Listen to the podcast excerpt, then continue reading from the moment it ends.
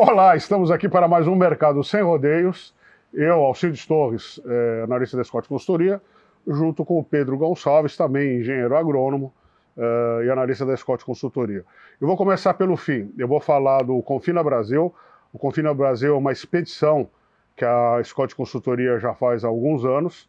Ela parte no dia 5 de junho e nós vamos começar visitando a pecuária intensiva no Paraná, em São Paulo uh, e no sul de Goiás, ou até o, o, meio de Goiás. Tá? Por que, que esse ano é um ano é diferente dos outros? Porque a gente vem de uma transição uh, de um ciclo de alta de preço para o ciclo de baixa de preço. A gente está tendo muita oferta de gado uh, para abate. boa parte dos frigoríficos, dos, dos confinamentos, o pessoal já tinha comida comprada, comida que eles pagaram caro, e, e esses preços vigentes. E o preço futuro ele não serve de estímulo. Então, uh, a intenção de confinamento, uh, no levantamento prévio que a gente já fez, numa pesquisa, é de redução. Tá? O Instituto Mato Grossense de Economia Agrícola uh, também soltou agora uma, uma retração no confinamento, mas a gente sabe que isso muda ao longo do processo. Nós estamos no começo da temporada e essa expedição vai justamente identificar a, a, as tecnologias em uso e identificar mais ou menos quanto a gente vai ter de boi confinado. É isso, Pedro? Exatamente, né? O Confina Brasil ele percorre praticamente o Brasil todo, né? Entendendo as novas tecnologias, novas práticas que o confinador tem utilizado, confinador, semi-confinador. E é muito importante entender, né, o que, que eles estão fazendo nesse momento que a gente estava conversando aqui antes, né?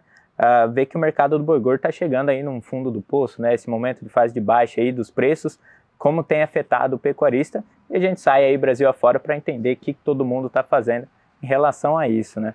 E aí, já aproveitando o mercado, Scott, o que, que a gente tem para falar do mercado? Bom, é, é o seguinte, é, o mercado, tá?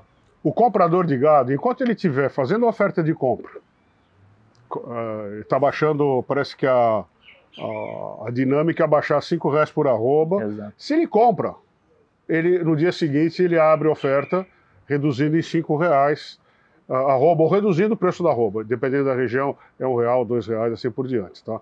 Então, essa é a sensibilidade. Ou seja, enquanto existir oferta de gado, uh, os preços ficam bons.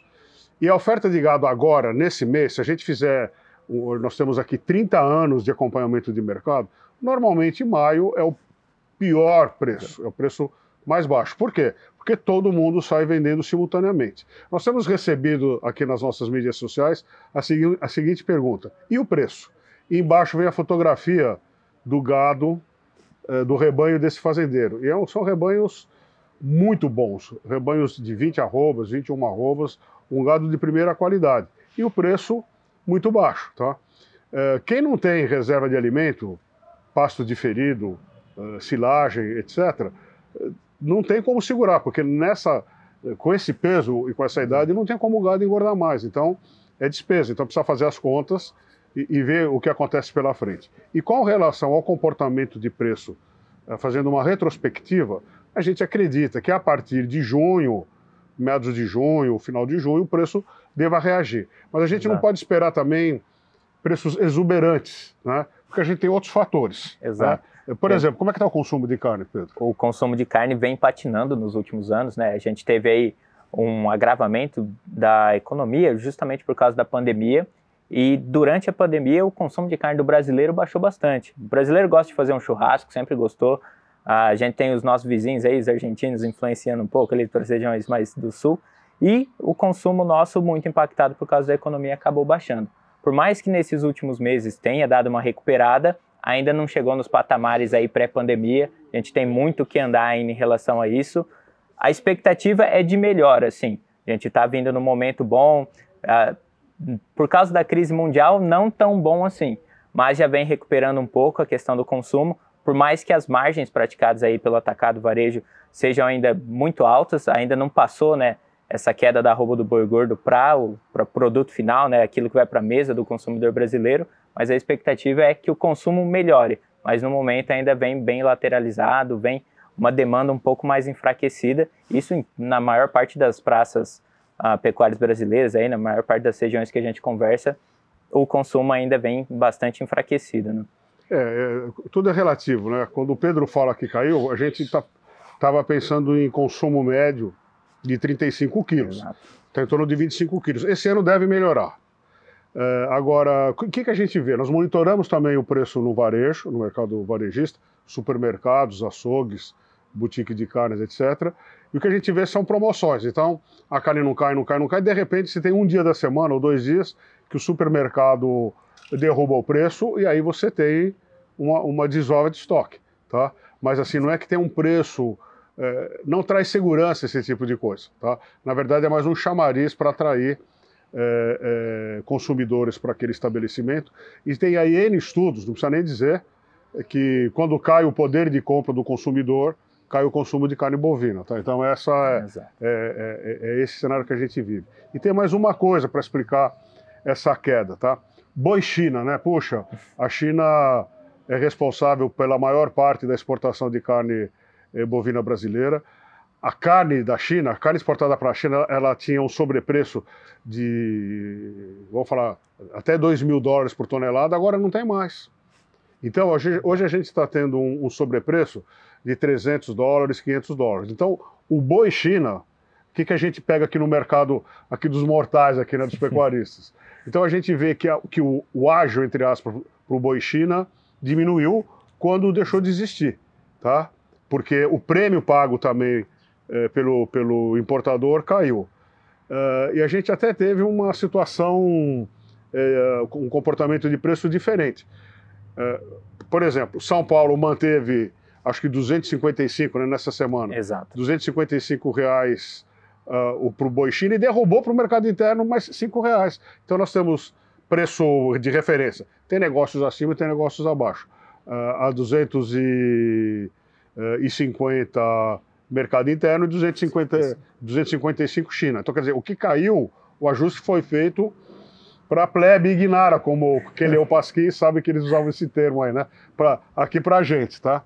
Então, quer dizer, é, é a, é a China, é a tonelada de carne exportada pagando, valendo menos, você tem a, preço, a queda do preço em dólares, a valorização do real, que também dá uma política cambial mudou, também exerce certa influência. Agora, eh, não estamos aqui só para ser pessimista. Está num bom momento de investimento. A gente deve ter Exato. uma reação daqui dois anos, mais ou menos, né? Tipo, tem que acompanhar o mercado todo dia.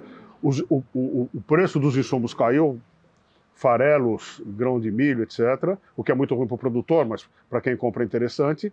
E você tem também que o próprio uh, animal caiu o preço, é, que o bovino de reposição. A bronca tá, como é que eu faço para me livrar desse estoque caro, é, para entrar com estoque barato e aproveitar dos preços melhores que virão é, para frente. Esse é o trabalho do pecuarista, tem que gerir todas essas nuances pegar todas as nossas informações, né, para é. poder ver o melhor momento aí. Olha, informação é um insumo importante. Cuidado com a fonte que você usa. Exato. Ah, é o você... principal insumo, né, hoje. Hoje é o principal insumo. E você tem mil maneiras de ter boa informação. Mais alguma coisa, Pedro? Acredito que não. Basta aí todo mundo aguardar, né? A gente está aguardando o segundo semestre. A China já vem voltando ali a questão da exportação, ainda devagar. Você me falou que no segundo semestre o desempenho é melhor? Se bem o que maio está indo é bem, melhor. Né? É, maio está indo bem, sim. A gente viu até comparativo de semana a semana um desempenho 20% melhor para exportação, mas o segundo semestre tende a ser melhor, porque começa a se aproximar do feriado chinês ali, o principal consumo deles, o Ano Novo Chinês. Então, três meses para trás ali de janeiro, já começa ali o, o, as exportações que chegam né, para o feriado chinês. Então, no segundo semestre, eles tendem a entrar mais quentes no mercado e pegar volumes maiores. E o feriado chinês é o ano novo chinês, viu? Exato.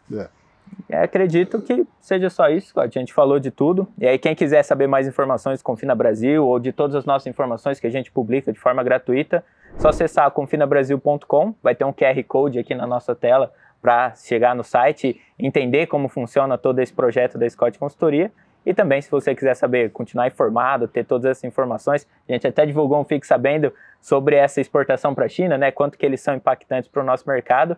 É só colocar arroba Scott Consultoria em todas as mídias. A gente está aí no Facebook, Instagram, Twitter, LinkedIn, no YouTube, TikTok, Telegram, WhatsApp. Vão estar tá todos os links aqui embaixo na descrição do vídeo. É só acessar e receber todas essas informações diretamente no seu celular ou no seu computador, onde quer que você esteja. No meu tempo, a mídia social era o bar da esquina, onde a gente sabia quanto é que estava o boi, o preço da terra, o saco de milho e outras coisas. Bom, gente, é isso aí. Muito obrigado e até a semana que vem. Muito obrigado e até a próxima.